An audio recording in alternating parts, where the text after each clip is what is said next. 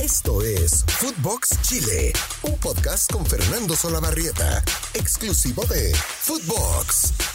¿Cómo les va amigos, amigas? Bienvenidos a Footbox Chile, un podcast exclusivo de Footbox. Y la cita de hoy, como es más o menos habitual, está destinada a la actualidad del fútbol chileno de cara a una nueva fecha del Campeonato Nacional. Y esta fecha número 16 se anticipa con muchísima información, muchísima información. Para ustedes que están escuchando, son hinchas de la Universidad Católica, empiecen a ilusionarse con la posibilidad de que Fabián Orellana, sí, Fabián Orellana, el delantero del Valladolid de España, podría ser el nuevo refuerzo de la UC. Sí, el mítico e histórico jugador. De hecho, así le dicen, el histórico, ¿no? A Fabián Orellana por aquel gol con que Chile ganó por primera y única vez en cancha Argentina por 1 a 0. No, pero ¿cómo dirá usted? La Copa América lo ganamos dos veces. Sí, pero en definición por penales. Entonces, el único triunfo en cancha, en cancha, lo hizo Chile jugando con Marcelo Bielsa frente a aquella Argentina y lo hizo con gol del histórico, de Fabián Orellana. Bueno, ese jugador que hoy día entera 35 años es el refuerzo que está buscando la Universidad Católica. ¿Qué le puede ofrecer Fabián Orellana a la UC? Eh, está, bueno, muy cerca además, porque él no quiere jugar a la segunda división de España. ¿Qué le puede ofrecer? Bueno, le puede ofrecer experiencia, calidad, talento, ya no tanta velocidad por las bandas, ¿no? Él está jugando un poquito más retrasado en este sistema táctico que se usa mucho en Europa, que es el 4-2-3-1. Él es uno de los volantes que va abiertos, son esos volanteros que le llama un amigo mío, el Caco Villalta, que si alguna vez escucha este podcast, le mando un abrazo gigantesco. Bueno, él define muy bien este tipo de delanteros que se enganchan y que van a, a la zona de volantes. Y entonces este término de volantero se aplica perfectamente para el juego de hoy de Fabiano Orellana. Y yo creo que sí, pese a los 35 años, puede ofrecerle algo interesante a la UC. El tema es otro. El tema es, ¿qué pasa con Clemente Montes? ¿Qué pasa con Gonzalo Tapia? ¿Qué pasa con el propio Diego Valencia? Que si bien es más titular que los restos de los jugadores eh, de la cantera ofensivos, eh, igual podría haberse amenazado en su titularidad. Porque seamos claros, no va a salir del equipo San Pedri, no debiera salir Puch, y yo creo que fue en salida el Chapa, si bien lo ocupan como lateral y delantero, también puede cumplir esa función.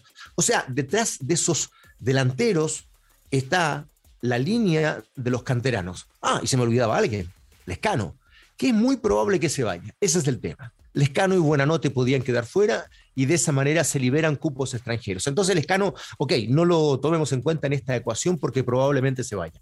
Pero después de esa línea de tres delanteros, repito, fue en salida, eh, San Pedri y Puch, vendrían para mi gusto delanteros canteranos de muy buen nivel el caso de Gonzalo Tapia, que si bien tiene que recuperarse de una lesión, en algún instante volverá. El caso de Valencia, que ha tenido muchos minutos en el primer equipo y que es nueve, ¿no? Es nueve. Eh, Poyet lo usa por las bandas, pero es nueve. Y después Clemente Montes, un chico que tiene una velocidad extraordinaria y que no sé muy bien por qué no lo ocupa demasiado Poyet, no le gusta. Eh, claro, le falta una toma de decisiones más fina, es cierto, pero es un buen jugador, es un muy buen jugador. Bueno, esta Universidad Católica, con esta ilusión de fichar a Fabián Orellana, va a enfrentar este fin de semana en esta que es la decimosexta fecha eh, y donde pretende obviamente seguir peleando por el título, va a jugar frente a Huachipato el domingo en el estadio eh, CAP, el, estadio del acero de, la, de Huachipato. Ahí jugará la Universidad Católica el día domingo. Pero hay más novedades, hay más novedades, porque la fecha se inicia hoy hoy a las 7 de la tarde hora de Chile, frente, o sea, ¿con qué partido? Con Santiago Wanderers y Audax Italiano. Visita el decano, el primer club formado oficialmente en Chile, Santiago Wanderers, visita a Audax Italiano que está prendido arriba en la zona de la lucha por el título. Y Wanderers ya sabemos, es el récord absoluto. En algún instante compartió ese récord con Santiago Nacional, que en 1942, hasta allá hay que remontarse, en 1942 solo tenía un punto en las primeras 12 fechas. Bueno, Wander rompió lamentablemente ese registro y es, es el club con menos puntos transcurridas 15 fechas del campeonato nacional. Es dramático lo que vive Santiago Wander, dramático. Eh, nunca en la historia del fútbol chileno un club, habiendo transcurrido 15 fechas, solo tenía un punto. Si por ahí usted observa que ha jugado 14 partidos, es porque este campeonato es eh, con número impar. Por eso eh, es probable que Santiago Wander ya haya quedado libre en una fecha, no es probable, de hecho, es así. Y por eso tiene 14 partidos. Pero no importa, con 14 partidos también, nunca un equipo en la historia del fútbol chileno con 14 partidos había tenido un punto. Entonces, esta situación eh, llama las alarmas. Está prácticamente condenado al descenso. Para poder salvarse del descenso, hoy día necesita alcanzar precisamente a Huachipato, que juega con la Católica, eh, y pasarlo y enterar entonces 12 puntos, ¿no?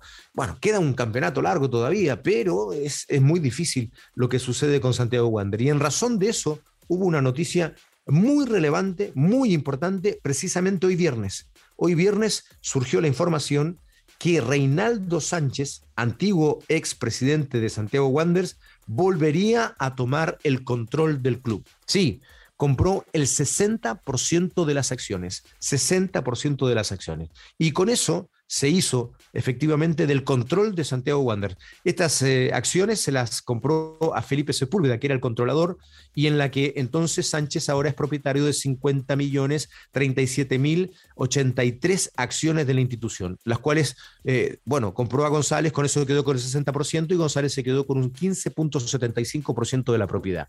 ¿Qué le puede ofrecer Reinaldo Sánchez a Wander? Bueno, tradición de partida. Es un antiguo dirigente con el que el club fue campeón la última en la última oportunidad que pudo hacerlo por allá por el año 2001. Y lo hizo además de la mano de Jorge Garcés, que ayer tuve oportunidad de entrevistarlo. Dijo, sí, yo estoy disponible para tomar un nuevo proyecto con Santiago Wanderers. Entonces a lo mejor no solo vuelve Reinaldo Sánchez, sino que también en un proyecto eh, a futuro, mediano plazo, no, lo sé, pueda volver Jorge Garcés con quien Wander fue campeón en el año 2001 en aquel equipo de la Liebre Riveros, de Joel Soto, eh, de Villarruel, de Ormeño un equipo realmente estelar.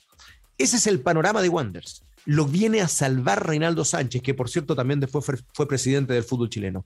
Bueno, Reinaldo Sánchez eh, pretende entonces hacer el milagro con Santiago Wander, salvarlo. Está viviendo una situación dramática en términos institucionales, económicos y ni hablar en lo deportivo. Y esa es la gran noticia hoy del fútbol chileno, porque se acaba de confirmar esta compra de acciones. Y Wander, que juega hoy, repito, frente a Audax Italiano, podría empezar a tener alguna posibilidad de que el funcionamiento institucional se refleje en lo deportivo y empiece a levantar cabeza y logre el milagro de salvarse, que es bastante, bastante difícil.